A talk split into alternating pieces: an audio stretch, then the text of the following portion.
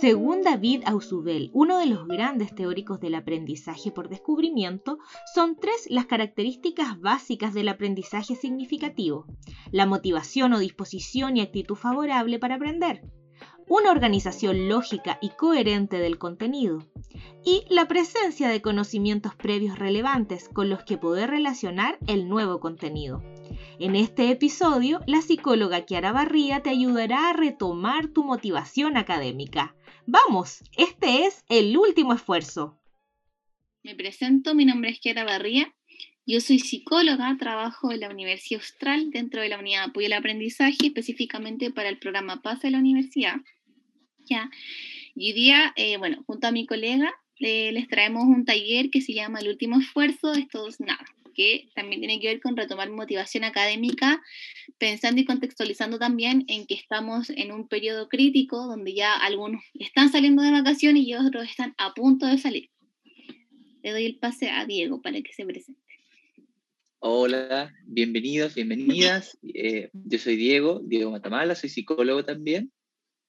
Y eh, en este momento acompaño aquí a Kiara quien va a contarles un poquito justamente de cómo podemos ir abordando esto que pasa a final de semestre, donde se nos juntan pruebas, se nos juntan trabajos, se nos juntan esfuerzos, preocupaciones, y, a veces, sumado a todo lo que está pasando, se nos pierde un poquito el norte y no encontramos esa energía o esa, esa chispa que nos motiva como a, retomar y a terminar bien esto que, que es la última colita que queda del semestre. Viene un buen descanso, así que eh, veamos qué nos, nos, tiene que contar Kiara y aquí vamos a estar para sus dudas, consultas y cualquier cosita pueden escribirnos por el chat o abrir micrófono libremente y nos consultan, ¿vale? Sí, bueno chicos, eh, chicas, comentarles primero que nada que, que, bueno, Catalina en general graba estos talleres, así que igual les pido como su permiso para, para que Catalina pueda grabar. En caso de que no quieran aparecer, eh, también nos pueden avisar y obviamente eso se edita si se tienen que editar ya la idea aquí no es obligar a nadie a hacer algo, a participar en algo que no quiera. Em, vamos a comenzar una pregunta que me gustaría que me la pudieran contestar ustedes. Puede ser, como dice Diego, por chat o también pueden abrir micrófonos, como ustedes se sientan más cómodos. ¿Ya? Y es, la pregunta es, ¿cómo nos sentimos con este final de semestre? Me gustaría conocer su percepción, cómo se sienten, qué les está pasando. Em, porque igual es importante reconocer ciertas cosas, cómo nos estamos sintiendo, qué nos pasa con este final de semestre. Así que quedo atenta al chat o, a, o al audio y vean ustedes qué es lo que más les acomoda. Hola, soy Thais. Em, yo me siento como media frustrada con el fin de semestre porque se supone que debía terminar mi tesis, pero no la terminé. Eh, se supone que debía entregarla como hasta el 10 de julio, estamos a 13. Y, o sea, sí me da como desesperación de sentir que es como que no termino, y es otro mes y tengo que otra vez pedir otra extensión de semestre. Entonces, cuando vi el nombre del taller que decía como que el último esfuerzo, dije, voy a entrar, porque sí quiero terminar la tesis, pero estoy así como estresada, frustrada, tengo incertidumbre.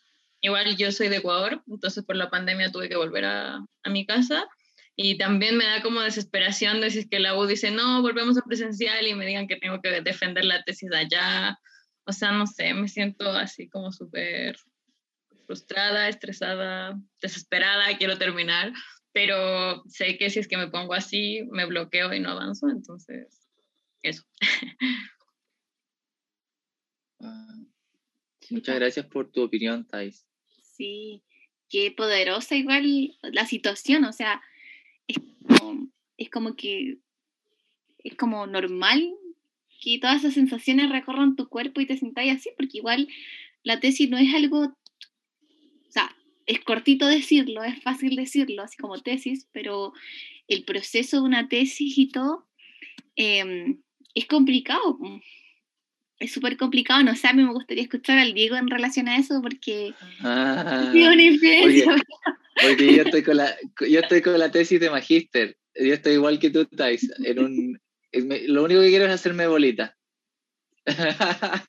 en realidad, eh, al igual que tú, eh, con preocupaciones similares, entiendo, es un proceso bastante agotador mentalmente, porque no solamente implica el, el, el- el acto de construir la tesis, de tener las fechas para defenderla, sino que también toda esa preocupación que conlleva en cómo me iré a ir, eh, eh, tendré alguna dificultad y todas esas cosas que van pasando como a las cuales nos anticipamos. Sumado, por supuesto, a lo que tú nos contabas, o sea, esto de haber tenido que volver a tu país y estar como también con la incertidumbre de qué es lo que va a pasar con, con esto. O sea, es, es fuerte, como decía la que y te entiendo perfectamente. Sí, eh, mientras ahí hablaba, apunté el tiro al Diego porque me acuerdo de eso, que igual son procesos, en general los finales de semestre y los finales de cualquier proceso son como súper agotadores, como que en realidad es normal que uno sienta como más cansado, porque en general este proceso no es que se haya empezado ayer y se termine hoy día, sino que son procesos que vienen desde mucho tiempo arrastrándose. Y me ha tocado también trabajar con muchos alumnos que están en periodo de tesis o en sus tesis, y de verdad que, sobre todo en la pandemia, al parecer como que se ha dificultado mucho más poder avanzar en eso. Porque obviamente hoy día el foco es otro, entonces em, a veces cuesta un poquitito más. Entonces igual yo que obviamente en mi experiencia universitaria tuve que pasar por eso, em, te comprendo totalmente como en el tema de la dificultad y la ansiedad también, pues, de querer terminarlo luego para poder ya estar más tranquilo y con un peso menos. Em, no sé si, si las otras chicas que están también conectadas quieren comentar algo, escribir algo también acerca de cómo se han sentido durante este último semestre. Este Mm, fin de Quizás semestre. Elizabeth, la Cata Fuentes nos pueden comentar cómo se han sentido.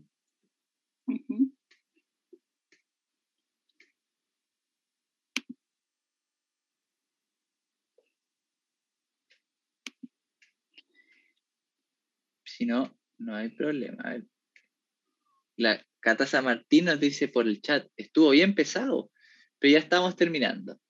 La Cata Fuentes comenta también y dice, yo me siento en pánico porque se me juntaron las pruebas de los ramos más difíciles.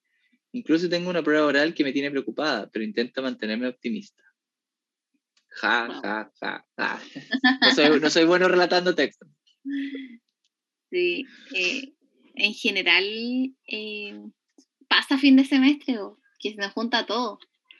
Que, y, y no de repente no es por una mala organización, sino que de repente la circunstancia, porque el final de semestre tiene que ver también con ir cerrando ciertos ramos, ir cerrando materia, ir cerrando cosas y que también se junta con este cansancio de quiero mis vacaciones ya y mientras más cerca las veo pareciera que más lejos están también porque me, como que me siento más, más cansado. Entonces igual es, es un periodo, periodo complejo porque es un proceso donde estamos como entre, entre que damos la prueba y tenemos que estudiar y, y terminamos la prueba y nos vamos de vacaciones. Entonces igual es un periodo bien como complejo. Eh, Elizabeth dice, pierdo la motivación fácil, empieza junio y como que yo ya estoy quemada y me demoro el triple en todo. Es normal. Yo siento que es súper normal porque en marzo, no sé si les ha pasado, pero cuando entraba en el colegio, bueno, o sea, al menos yo, en marzo andaba con no sé, mis lapicitos bonitos, con la, como que quería puro entrar al colegio, con mi cuaderno, todo lo escribí ordenadito, dibujitos, y cuando ya estaba en junio, o sea, el cuaderno apenas escribía, los lápices ya no los tenía, como que ya quería puro salir de vacaciones, entonces, em, eh, y todo me costaba más, como que ya no, no era lo mismo. Y no era que yo no pusiera el mismo esfuerzo, lo que pasa es que estaba más cansada, entonces la energía era distinta. Laurita dice, sí, también me demoro mucho en terminar tareas o trabajos sencillos. Em, acá yo les eh, quería recordar, y creo que es súper importante, y por, por qué les preguntaba eso, porque es importante siempre reconocer y recordar que ha sido un semestre súper intenso, ¿ya? porque no solo estamos finalizando un semestre, sino que estamos cumpliendo más de un año donde estamos en una situación súper compleja a nivel mundial y como país.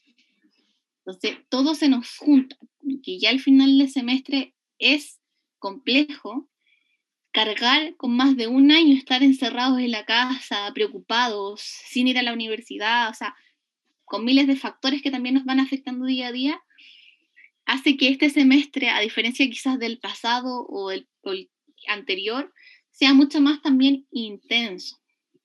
Por otro lado, eh, pareciera que no se fuera a acabar nunca. Y esto que él decía que mientras más cerca vemos como que ya nos queda una semana por salir de vacaciones, pareciera que esa semana no llega nunca. Pareciera que los días no pasan. ¿Por qué? Porque también empieza a caer como una ansiedad de querer como terminar luego todo y poder descansar finalmente. Y estamos cansados física y mentalmente, que tiene que ver con esto que también yo les decía, que eh, con que estamos tratando de sobrellevar la situación también lo mejor que podemos. No sé, Diego, si tú ahí tienes como algún alcance que quisieras comentarle a las chicas. Mm, pensaba que una de las cosas más complejas, creo yo, para todos es justamente mantener como, no sé si el control es la palabra, quizás el equilibrio, ¿cierto? O, o, o la paciencia para cumplir estos procesos finales, ¿ya? Porque eh, y esto lo, recuerdo porque en algún momento, hace muy poquito, eh, conversando con una persona que eh, hacía este tema de montañismo y cosas así, justo estaba hablando de este tema como del Everest, ¿no? De la gente que sube el Everest. Y, y, y del riesgo en el que incurrían, porque la, la, primera parte, casi hasta llegar a la cima, en el fondo era, era un trayecto que se iba haciendo con mucho cuidado, eh, siempre pensando en el paso que vas dando, porque un paso en falso significa la muerte, etcétera, ¿cierto? Como, como, muy cuidadosos.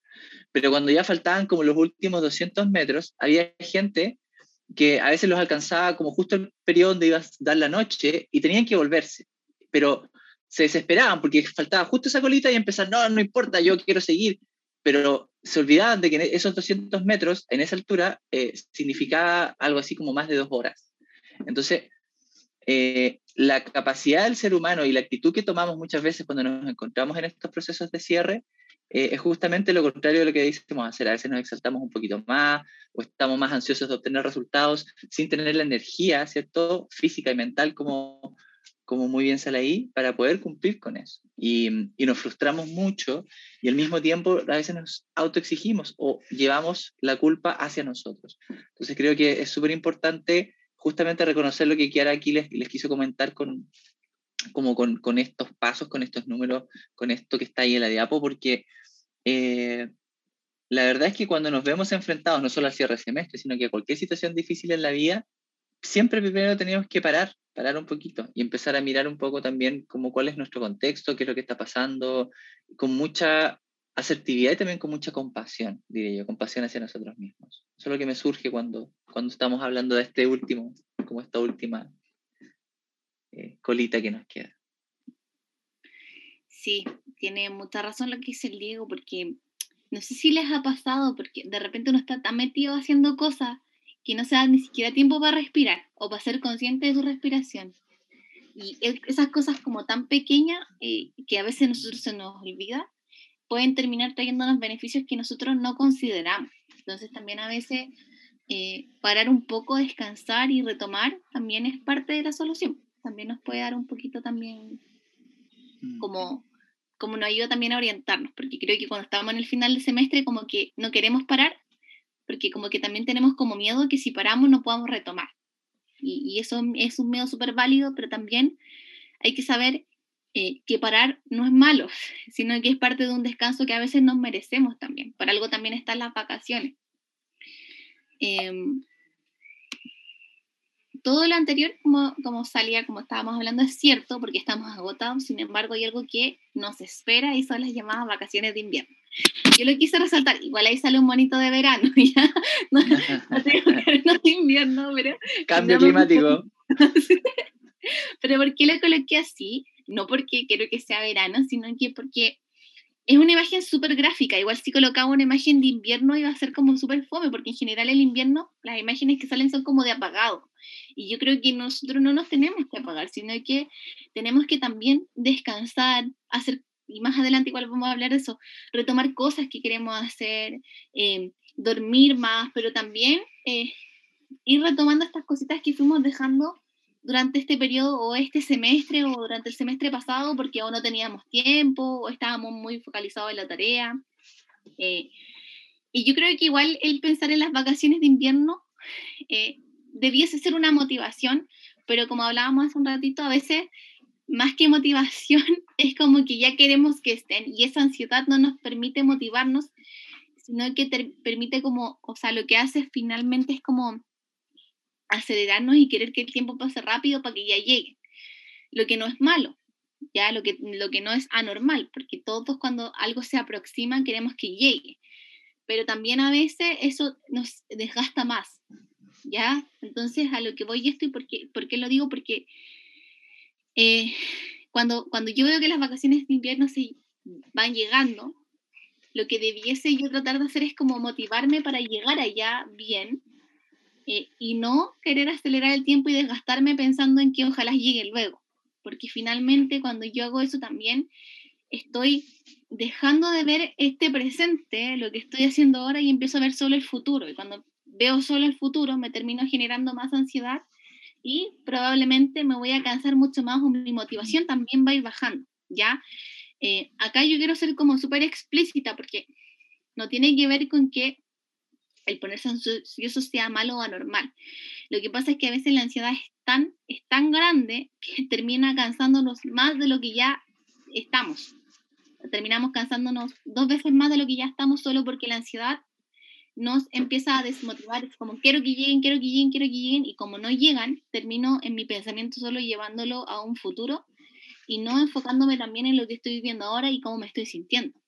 ¿Ya? Entonces igual ahí hay que tener ojo porque esto, para que sea una motivación, también tenemos que tratar de mirarlo como tal. O sea, van a llegar las vacaciones de invierno en un par de semanas más. Sí, yo espero que para todos. Eh, pero por ahora también tenemos que empezar a trabajar para cuando llegue el día de las vacaciones también podernos sentir tranquilos haciendo y disfrutando estas vacaciones. Em, voy a pasar acá eh, denme un segundito.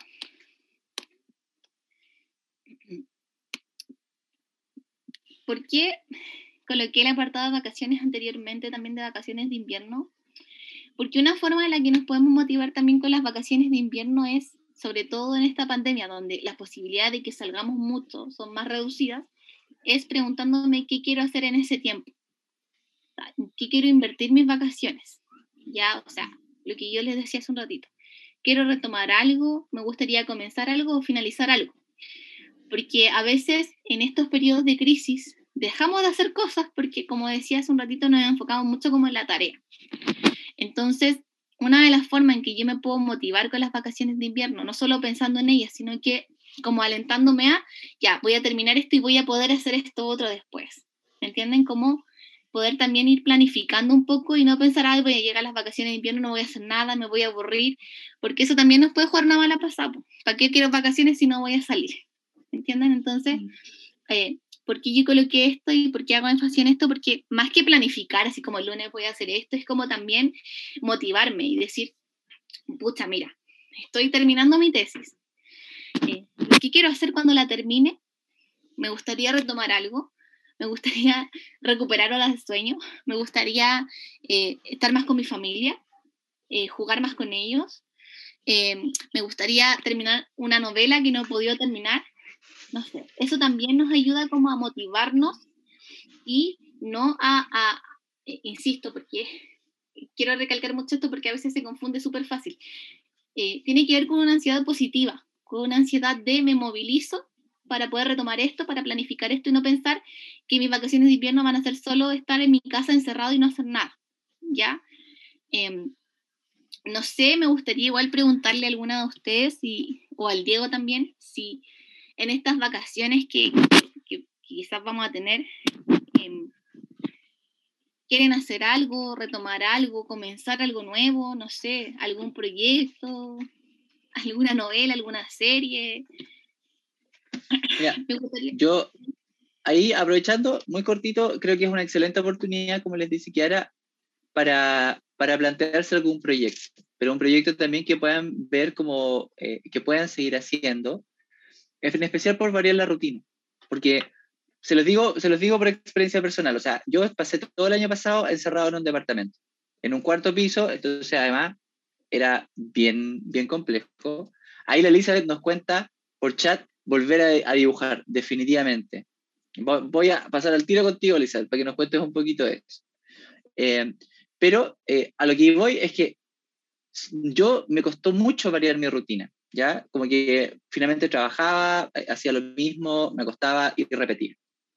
y muchas veces quería hacer cosas, pero no sabía muy bien qué hacer.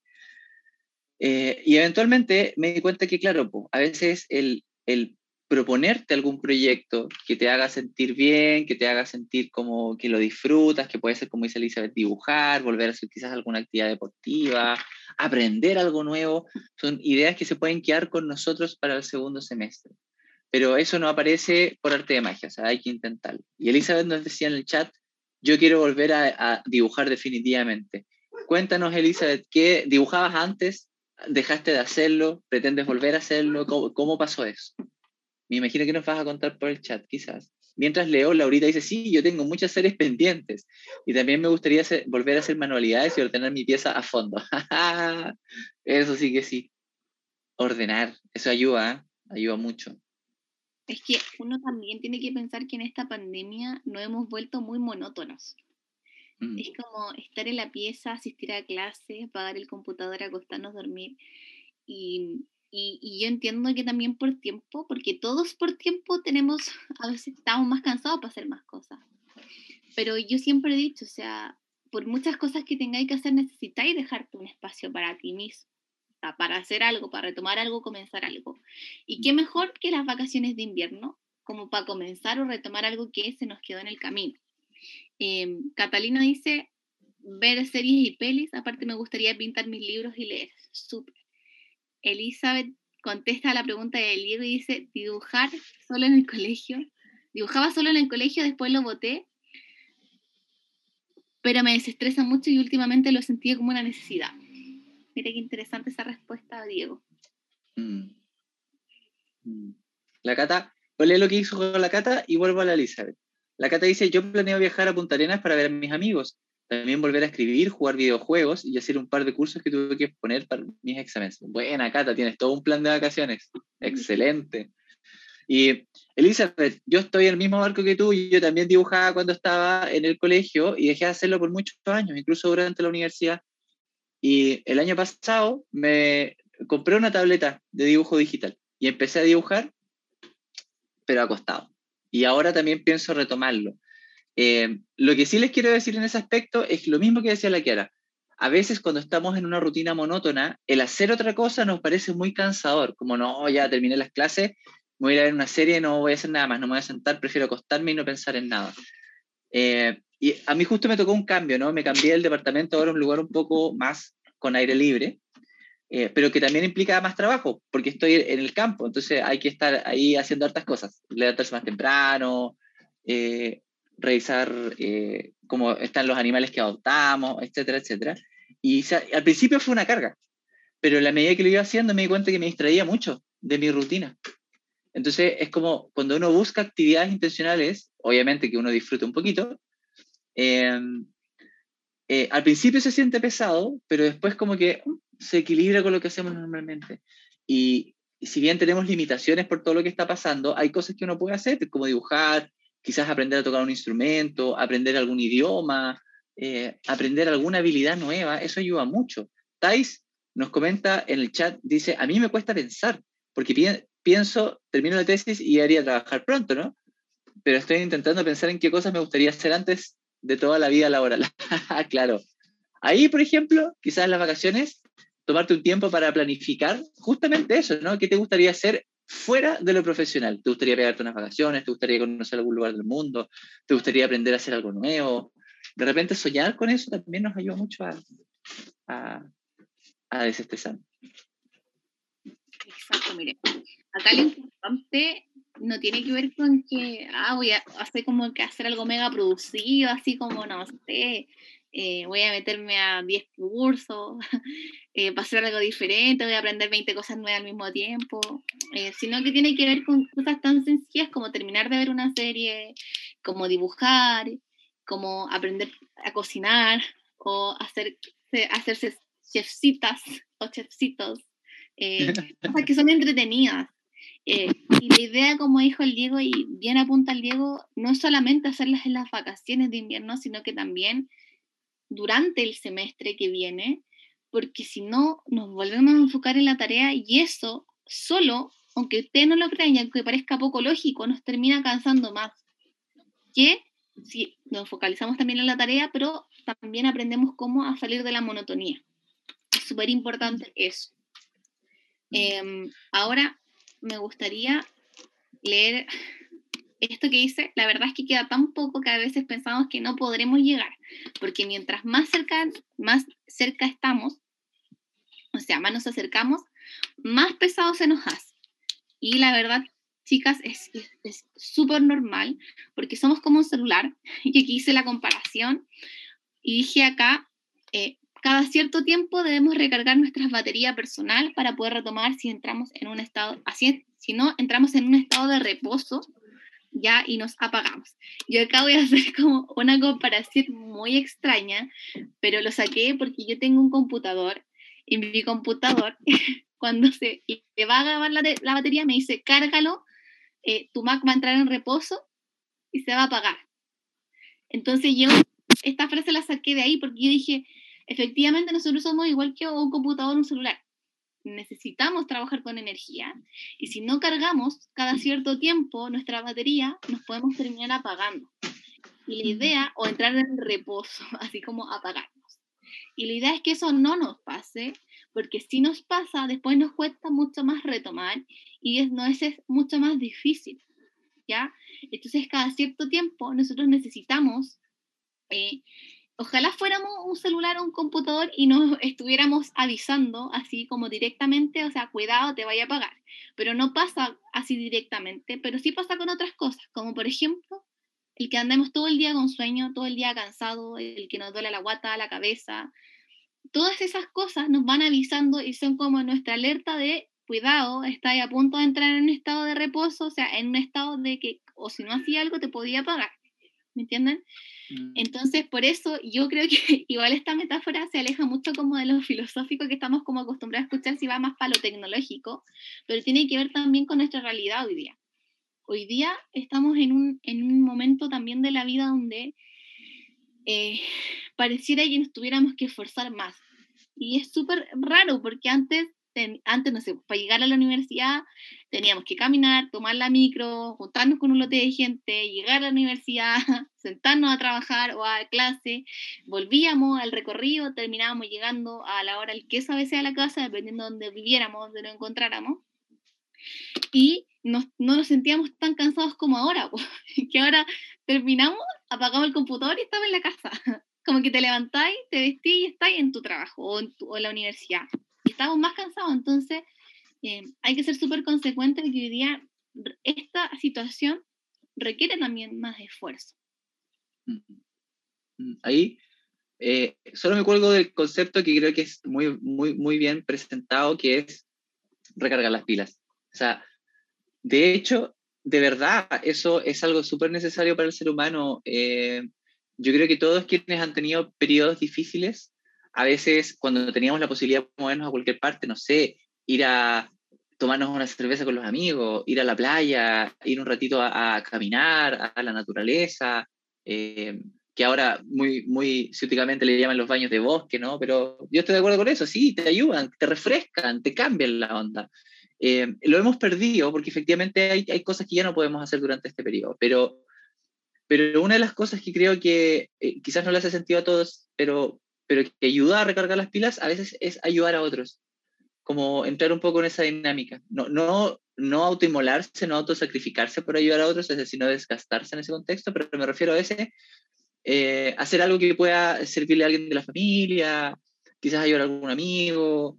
Eh, eso también ayuda a veces a recargar las pilas. Creo que al menos a mí personalmente eh, el sentirme querido, por un lado, me recarga las pilas, el sentir que ayudo a otros me recarga las pilas, y, y el hacer actividades placenteras para mí, que disfruto mucho, también me recarga las pilas. Eh, y es ahí donde cada uno de ustedes tiene que tratar de encontrar justamente y, preguntarse, ¿no? ¿Qué es lo que a mí me recarga las pilas? Y empezar a hacerlo.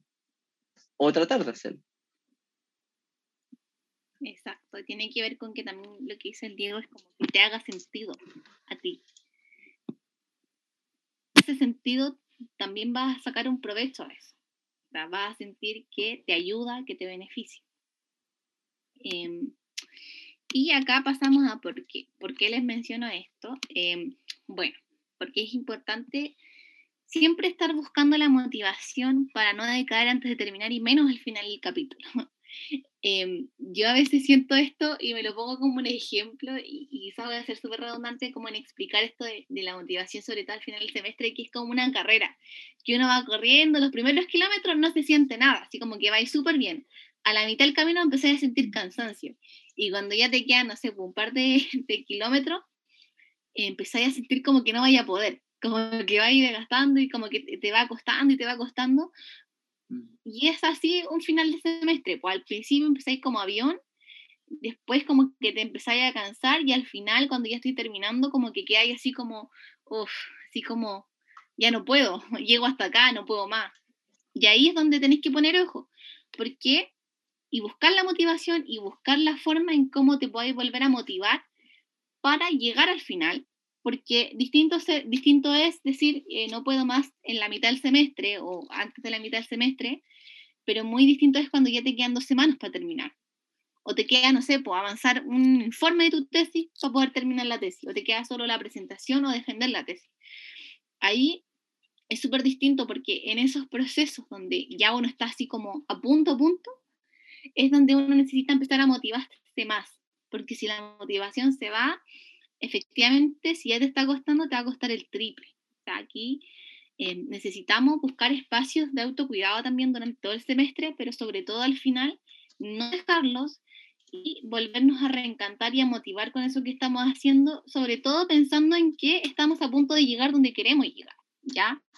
Que en este caso sería el poder descansar, o sea, terminar el semestre para poder descansar y, como decía hace un ratito, poder, como, y como decía Diego, mejor dicho, como recargar pilas para llegar ya con una perspectiva muy distinta al el semestre que viene. Em, eh, acá les, les, coloqué algunos tips, así como de cómo nos podemos volver a motivar. ¿ya? Primero, recordar mis objetivos a corto y largo plazo. ¿Por qué a corto y largo plazo? Porque es importante primero recordar por qué yo empecé a hacer esto, que es como mi objetivo final, que es lo que me motivó a hacer esto y a estar aquí donde estoy hoy día. Pero también recordar cuál es mi objetivo a corto plazo. Terminar el semestre para descansar, terminar el semestre para retomar algo, terminar el semestre para poder hacer algo distinto, para salir de la monotonía, no sé, para poder estructurar otra vez mi rutina, para buscar otra forma de aprender, para para aprender a hacer tal cosa, para tomar un curso, justo salen las vacaciones de invierno, no sé, juntarme con mi amigo. O sea, objetivos muy pequeñitos, muy cortos, muy, muy a corto plazo. ¿Ya? Eh, también, por lo mismo, y tiene mucho que ver con eso, estableciendo metas a corto plazo. ¿Qué voy a hacer hoy? ¿Cómo lo voy a hacer? ¿Qué voy a hacer de aquí a mañana, de aquí día a la tarde? ¿Qué avanzo? ¿Qué estudio? No empezar así como, eh, no voy a estudiar todo, tengo que estudiar todo, porque al final son, evidentemente, si tenéis pruebas las, en la semana, en un día no lo vaya a poder estudiar todo. Tu meta tiene que ser muy realista también. ¿Qué puedo, hoy día me alcanza el tiempo quizás para estudiar este ramo, que es más complicado, tengo más tiempo, lo hago hoy día. Esa va a ser mi meta a corto plazo, o terminar de estudiar esta unidad o de repasar esta unidad, ¿ya? Porque si me, pongo la meta de estudiar eh, todo al tiro y hacer todo al tiro y terminarlo todo hoy día, claro que es una meta a corto plazo, pero eh, no ser una meta realista y probablemente me va a terminar estresando más. Em, lo otro que también eh, aquí colocamos que es como mirar todo el camino recorrido y saber que valió la pena todo el esfuerzo. Eh, quizás a la TAIS pueda también hacerle mucho sentido a esto, porque igual está como en la última fase de, de su etapa universitaria. Y, y, a veces nosotros miramos para atrás, pero otras cosas, y no miramos todo el camino. O sea, para llegar a donde está hoy día, tuviste que o sea, recorrer un camino que no fue corto. No fue como que tú en dos meses sacarle la carrera o estuvieras haciendo la tesis, sino que fue un camino súper largo y que requirió también mucho esfuerzo. Y tienes que saber que ese camino que recorriste está valiendo la pena y en algún momento cuando lo termines también vaya a reconocer que fue un, un proceso difícil, donde te cansaste, mm. pero que también cuando mirís para atrás lo vaya a mirar con orgullo y decir, lo logré, lo logré. Y si estoy acá, y es lo que es como mi frase típica que yo siempre cuando converso con, con los alumnos les digo, si estoy acá es por algo, o sea, nadie te regaló esto, hay recorrido un camino que es súper difícil desde que somos chicos. Entonces, quizás de repente cuando estamos más desmotivados es bueno mirar hacia atrás y ver todo ese camino que hemos recorrido y saber que vale la pena lo que, está, lo que estamos haciendo.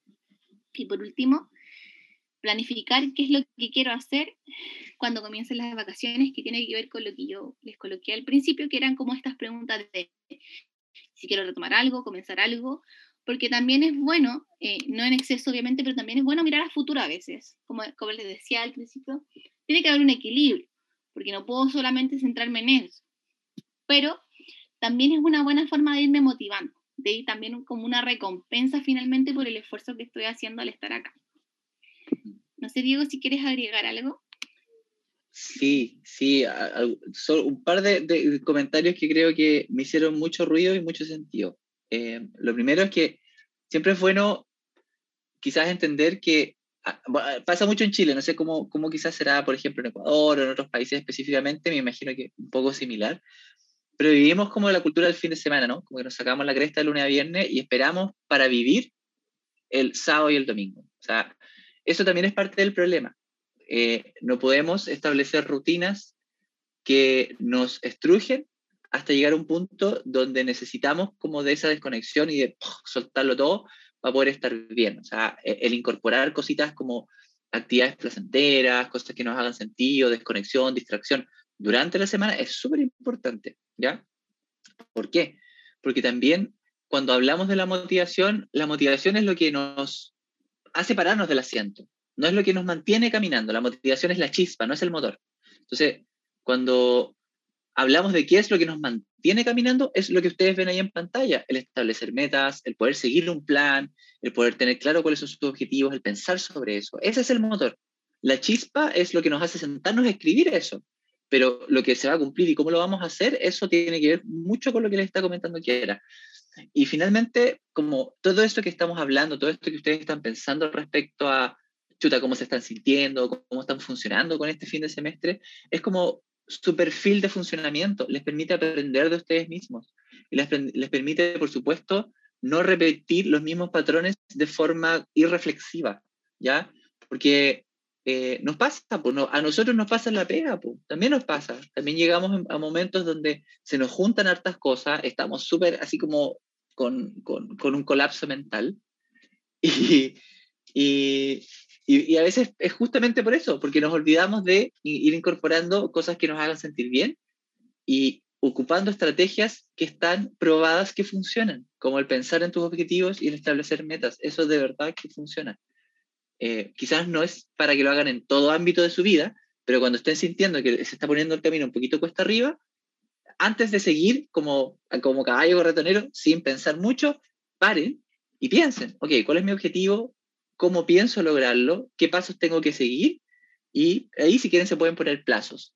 Eh, y que esos plazos siempre sean realistas. Si yo tengo que entregar un informe para mañana y no he hecho nada, eh, avanzo hasta donde puedo. No me pongo a pensar que tengo que terminarlo porque sé que eso quizás no va a ser así. Pero, pero es un poquito pensar, ¿no? Pensar cómo funciono yo y ir tomando esos aprendizajes e ir incorporándolos en cómo funciona. Eso, eso me, me hace sentido.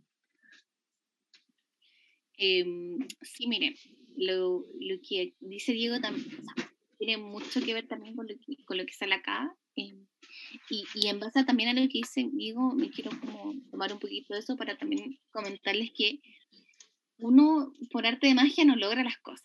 Y yo no estoy diciendo tampoco que ustedes lo hagan, pero de repente uno piensa y dice, ah, pero es que, es que no, es que como que hoy, que lata pensar en objetivos o ponerme metas, porque como dice Diego, hay que también es pensar, pensar y, reflexionar también, qué es lo que quiero, y a veces nosotros nos enfocamos tanto en la cabeza, o sea, tanto, nos enfocamos tanto en la tarea, mejor dicho, que dejamos de pensar en eso y dejamos de reflexionar y actuamos como robots.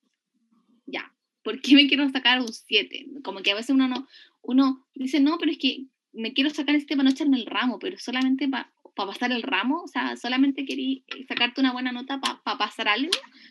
O sea, yo creo que si cuando, cuando reflexionamos también decimos, no, es que quiero, quiero sacarme una buena nota porque quiero pasar el ramo, porque quiero estar tranquila, porque quiero aprender, porque me gustaría llegar así y eximirme de todo, o sea, poder también ir cuestionándonos algunas cosas y replanteándonos otras y ver, ¿realmente alguna vez me habré preguntado por qué quiero terminar esto?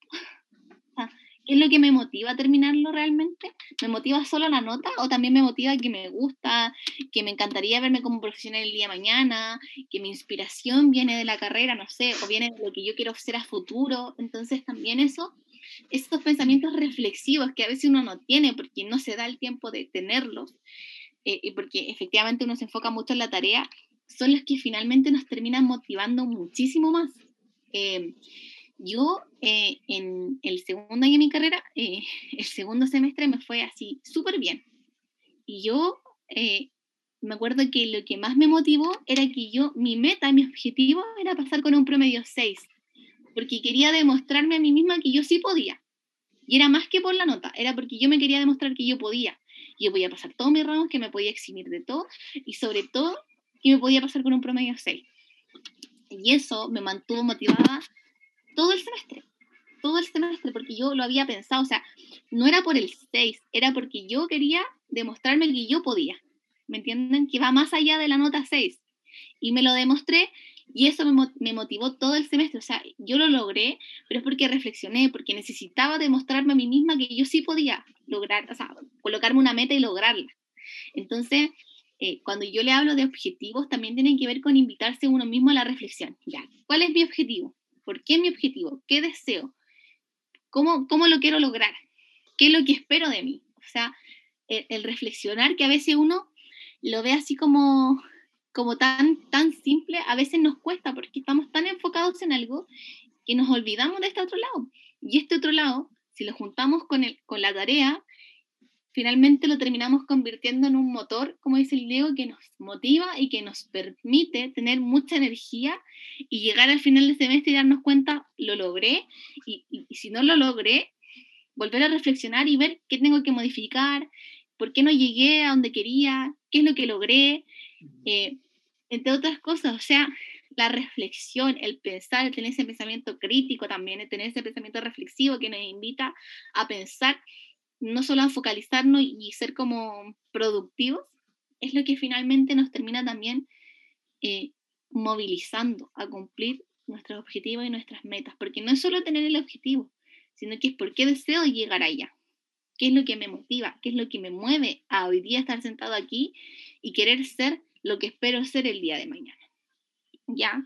Eh, yo de verdad que siento que eso por experiencia propia, porque también lo he visto en, otras personas y porque también lo, he hablado con otras personas, eso te mueve, te, te deslumbra, porque cuando tú haces algo, quieres hacer algo y no sabes por qué, y no sabes por qué quieres llegar ahí o por qué es lo que te motiva, finalmente te cuesta más porque te cuesta más ir encontrando esa motivación, porque no sabes por qué quieres llegar así, ahí y no sabes si quieres llegar ahí por ti o si quieres llegar ahí por otros, o que los otros te están movilizando a llegar a ese camino.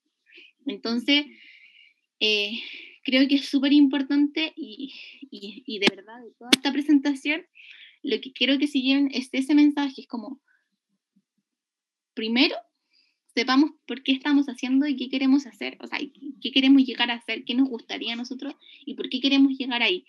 Porque si no tenemos claro eso, podemos llegar igual, pero nos va a costar un montón y en el camino vamos a ir cuestionándonos muchas cosas y vamos a tender a confundirnos también mucho cuando tenemos claro qué es lo que queremos hacer, por qué queremos llegar ahí y cómo queremos llegar.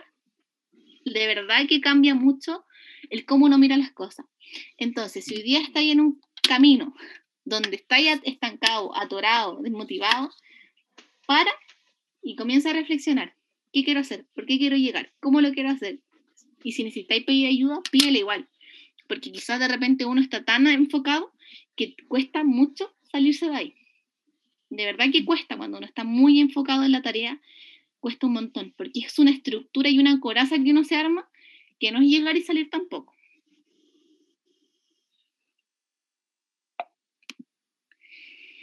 Eh, aquí van otros tips también que tienen que ver con planificar adecuadamente, que también tiene que ver esto, que planificar adecuadamente tiene que ver mucho con ser realista con la planificación, ¿ya? No puedo estudiar ocho ramos en un día, a no ser que, que tengáis así como una capacidad intelectual muy, muy alta o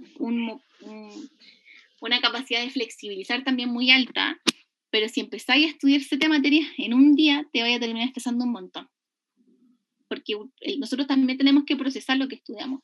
Y estudiar dos cosas o tres cosas en un día está bien, si tenéis tiempo. Pero si no tenéis tiempo, si tenéis ocho horas de, de la 8 a la 8 clase, un ejemplo, y te quedan cinco horas para estudiar porque después tenéis que dormir, siete materias en cinco horas, o sea, ni siquiera tendría una hora por materia. ¿Ya? Eh, dejar de procrastinar. Yo, ¿por qué, ¿por qué coloqué esto acá? Porque el ser humano es súper bueno para procrastinar. El problema de procrastinar tiene que ver con que cuando yo procrastino, lo que le estoy, la señal que estoy enviándome a mí mismo, o sea, a mi cerebro es como que no quiero hacer eso. Entonces me pongo a hacer otras cosas y cuando tengo que hacer eso, me cuesta retomarlo, me cuesta volver ahí, porque lo que me estoy diciendo es que no quiero avanzar en eso. No sé si les ha pasado alguna vez están como, ya, voy a hacer la cama. No, pero primero voy a ir a hablar con mi mamá. Volví, voy a hacer la cama. Ah, pero primero voy a ordenar el escritorio. Ya, voy a hacer la cama. Ah, me tengo que bañar.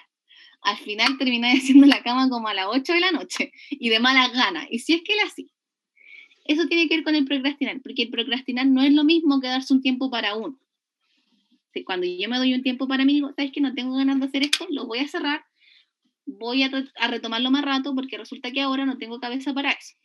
El procrastinar tiene que ver con que estoy acá, pero estoy así como el monito, con el celular, ya después lo hago, y veo el celular, estoy en la tele, ya lo voy a hacer ahora, ay, después lo hago, empezáis así, entonces al final terminé procrastinando a tal punto que, no sé, pues, si el trabajo lo tenéis que entregar a la 1 de la mañana o hasta las 12 de la noche, lo termináis haciendo a las 11.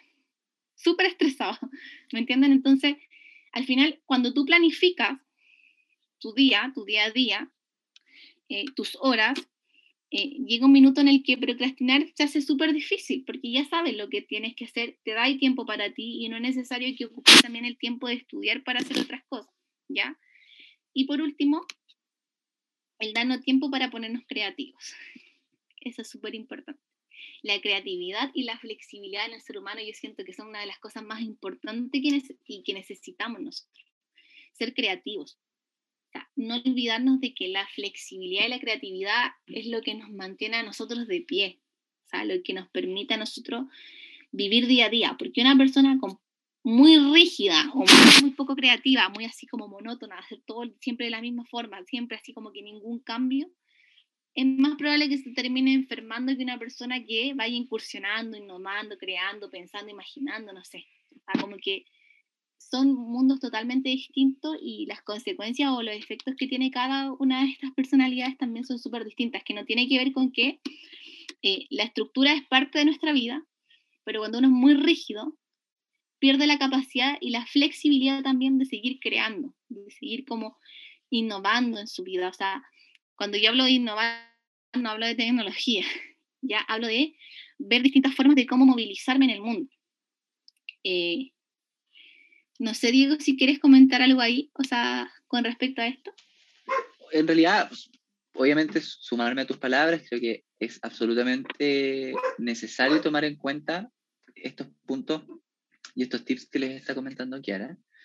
Eh, en la procrastinación, yo creo que, claro, todos funcionamos un poco distinto. Yo, así como, no sé si Thais lo habrá hecho, yo en mi tesis he procrastinado todo lo que he podido. De hecho, hace como dos meses tendría que haber hecho un cuestionario, todavía está ahí sin construirse. Eh, hace, ha sido una mega procrastinación. Pero, pero también me he dado cuenta que cuando tiendo a procrastinar, por ejemplo, porque me conozco, eh, y sé que lo voy a hacer, es como que, ok, planifico algo, ponte tú para el lunes, eh, con mi compañero, en mi cabeza, eh, pero sé que lo voy a hacer el martes, entonces ya, como que juego con eso, ¿no? Para que yo sentirme como ya, ok, tuve un tiempo para descansar, no lo voy a hacer hoy día, lo voy a hacer mañana. Como que me conozco, entonces sé cómo, cómo ajustar esos tiempos y finalmente le digo a mi compañero que sí, el martes, ¿cachai? El martes, pero en mi cabeza yo me repito, ya lo voy a hacer el lunes, porque sé que voy a procrastinar. Es una tontera, pero a mí me sirve de repente como para mantenerme ahí sin colapsar. Y, y, por otro lado, cuando uno también quiere potenciar la creatividad, la creatividad no solamente es eh, que seamos artistas o que pintemos o que, no sé, como que entremos en, ese mundo, como, porque a veces uno habla de creatividad y el tiro piensa en lo artístico. La creatividad tiene que ver con lo que les decía la Kiara, con la innovación, con hacer cosas distintas, con introducir cambios en nuestra rutina. Y eso puede ser desde, no sé, empezar a lavarse los dientes con la otra mano un rato. Eh, a nosotros de repente en psicología nos hacían experimentos, por ejemplo, no sé, de pasar eh, a veces un día, no solo fue creo como tres días, una semana, no me acuerdo, pero puede ser de repente un par de horas con los ojos vendados, como experimento, así como, oye, e-, experimentar el mundo de manera distinta. Puede ser algo tan simple como dedicarse a eh, tirar una raya y tratar de inventar un dibujo, independiente de que sea bueno o malo para dibujar, pero eso también ejercita la creatividad y finalmente darse, darse espacios para, para probar cosas nuevas. ¿Ya? Eso, eso ah, yo creo que agarra muchos beneficios dentro de la vida del ser humano. Y ahora estamos viviendo el efecto de lo contrario, de probar excesivamente lo mismo todo el rato, porque estamos en una rutina que no ha variado mucho desde el año pasado. Entonces, eh, yo creo que es muy, muy, muy importante que, que frente a todo esto que están viviendo, frente a todos estos procesos también como de fin de semestre, eh, yo creo que, insisto, ah, incluso desde la experiencia personal, creo que en décadas esto no ha cambiado. Esperamos a llegar ahí como a la meta para poder descansar, para poder sentirnos bien, como que antes de eso todo es un sacrificio, todo es malestar, todo es como ya es que así es la vida, es que tengo que estudiar, como decía era, para los ocho ramos al mismo tiempo.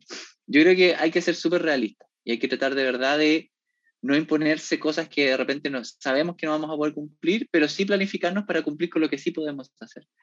Y, y eso, por supuesto, que también va de la mano con la experiencia. Si no les resulta al principio o no saben cómo hacerlo, para eso también están las personas que trabajan en el área académica dentro de la unidad de apoyo, también estamos nosotros los psicólogos que ayudamos un poco a, a descubrir qué nos motiva, eh, a veces también hay consecuencias de salud mental, o sea, hay cosas que nos pasan que nos disminuyen la motivación y eso no es nuestra culpa, o no es que nosotros no queramos estar motivados, a veces hay cosas fisiológicas de nuestro propio cerebro que hace que nos baje la motivación. Entonces también, eh, por eso yo siempre digo, cuando nos miremos y aprendamos de nosotros mismos, siempre hay, que hacerlo con mucha compasión, ¿no? Como lo haría un padre con un hijo, como lo harías como con una mascota que quieres mucho, o, o con tu yo mismo, con tu niño interior, imaginándote tal vez que tienes cinco años y, cómo te educas, cómo te, cómo te preocupas de ti mismo. Eso también es súper importante, la compasión.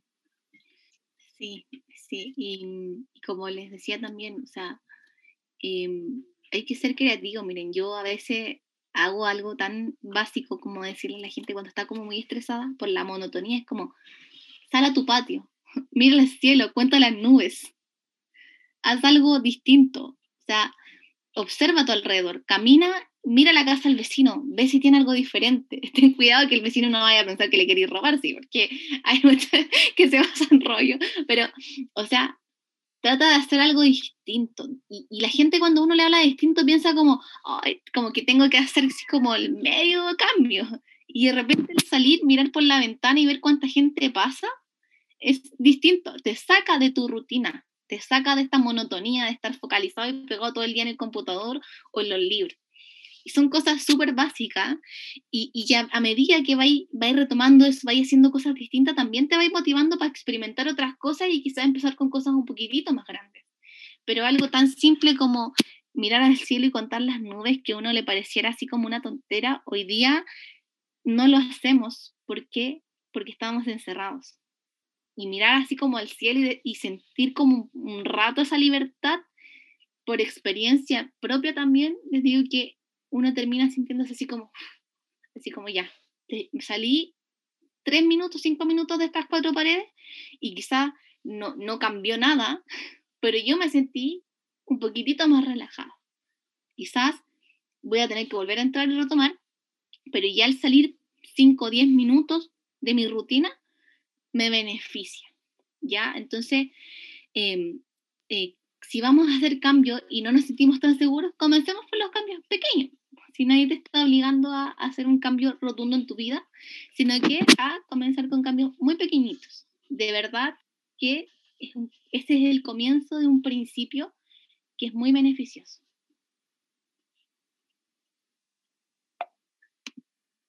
Eh, y lo otro, no sé por qué dije, y lo otro es premiándonos y descansando.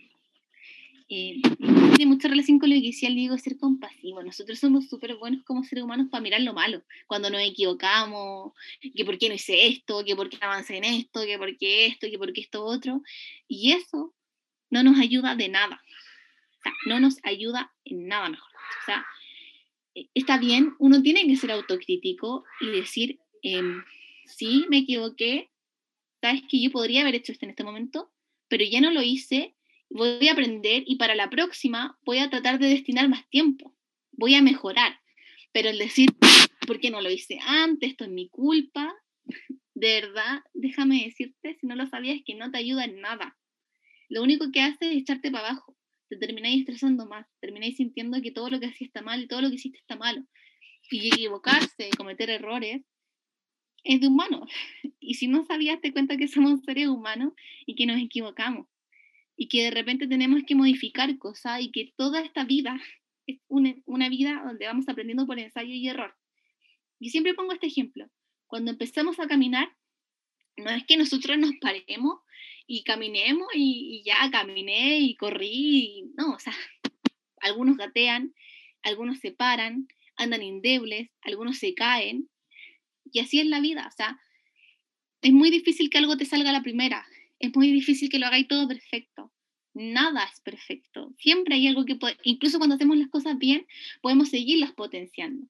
Entonces, premiémonos por lo bueno que hacemos y si, y si hay algo que, nos equivocamos, que no hicimos tan bien, que encontramos que podríamos mejorar, miremoslo así. Es como que yo le estuviera diciendo a otro. Es como hablarle a otro, así como, mira, ¿sabes qué? Yo creo que tú esto lo hiciste bien, pero quizás tenéis que trabajar más en esto, porque quizás esto lo podéis mejorar y puede que el día de mañana lo hagáis mejor. Así como le diríamos eso a otra persona, decirnos a nosotros mismos, porque a veces somos súper medidos para decirle a los demás eh, las cosas de buena forma. Y cuando tenemos que decir a nosotros, es como que nos da lo mismo. Es como, pucha, soy acá, soy acá, y que no hago esto, y que no sirvo para nada. Y eso, la verdad es que te baja la autoestima, tú mismo te haces daño, te estresa un montón y no te beneficia en nada. O sea, de verdad que muy poco el beneficio en comparación al castigo que uno se hace cuando hace eso. Entonces, primero premiémonos lo bueno y si hay algo que tenemos que cambiar, sepamos que lo podemos modificar, que lo podemos potenciar, pero que no es algo que no, no merecemos ser castigados por eso, ¿me entienden? Y lo otro es que hay que descansar, ¿ya? Eh, esa es la receta mágica. Cuando uno trabaja, cuando está en un semestre intenso, necesita descansar, necesita tener tiempos de relajo, tiempos de ocio. Es necesario, por mucha presión, por mucha tarea que tengamos, necesitamos descansar. ¿Y por qué se los digo? Porque a veces uno se enfoca tanto que no descansa y piensa que si uno descansa va a perder tiempo productivo y que uno va a avanzar menos. Y los estudios lo dicen, que cuando uno compatibilizas tus tiempos de, ser productivo con los tiempos de ocio, con los tiempos de descanso, funciona, pero mil veces mejor. Y estás invirtiendo incluso menos tiempo en los estudios de lo que ya estás invirtiendo. Calidad no es lo mismo que cantidad. Eso tenemos que tenerlo súper claro. Em, y acá dice, todos sabemos que este año fácil no ha sido, sin embargo, eh, recuerda que si llegaste acá es por todo tu esfuerzo, está valiendo la pena independientemente del resultado, tú sabes que lo diste todo. Y si piensas que no es fácil, recuerda que siempre podemos mejorar, potenciar aquello que, requiere, que se requiere y modificar aquello que no nos gusta.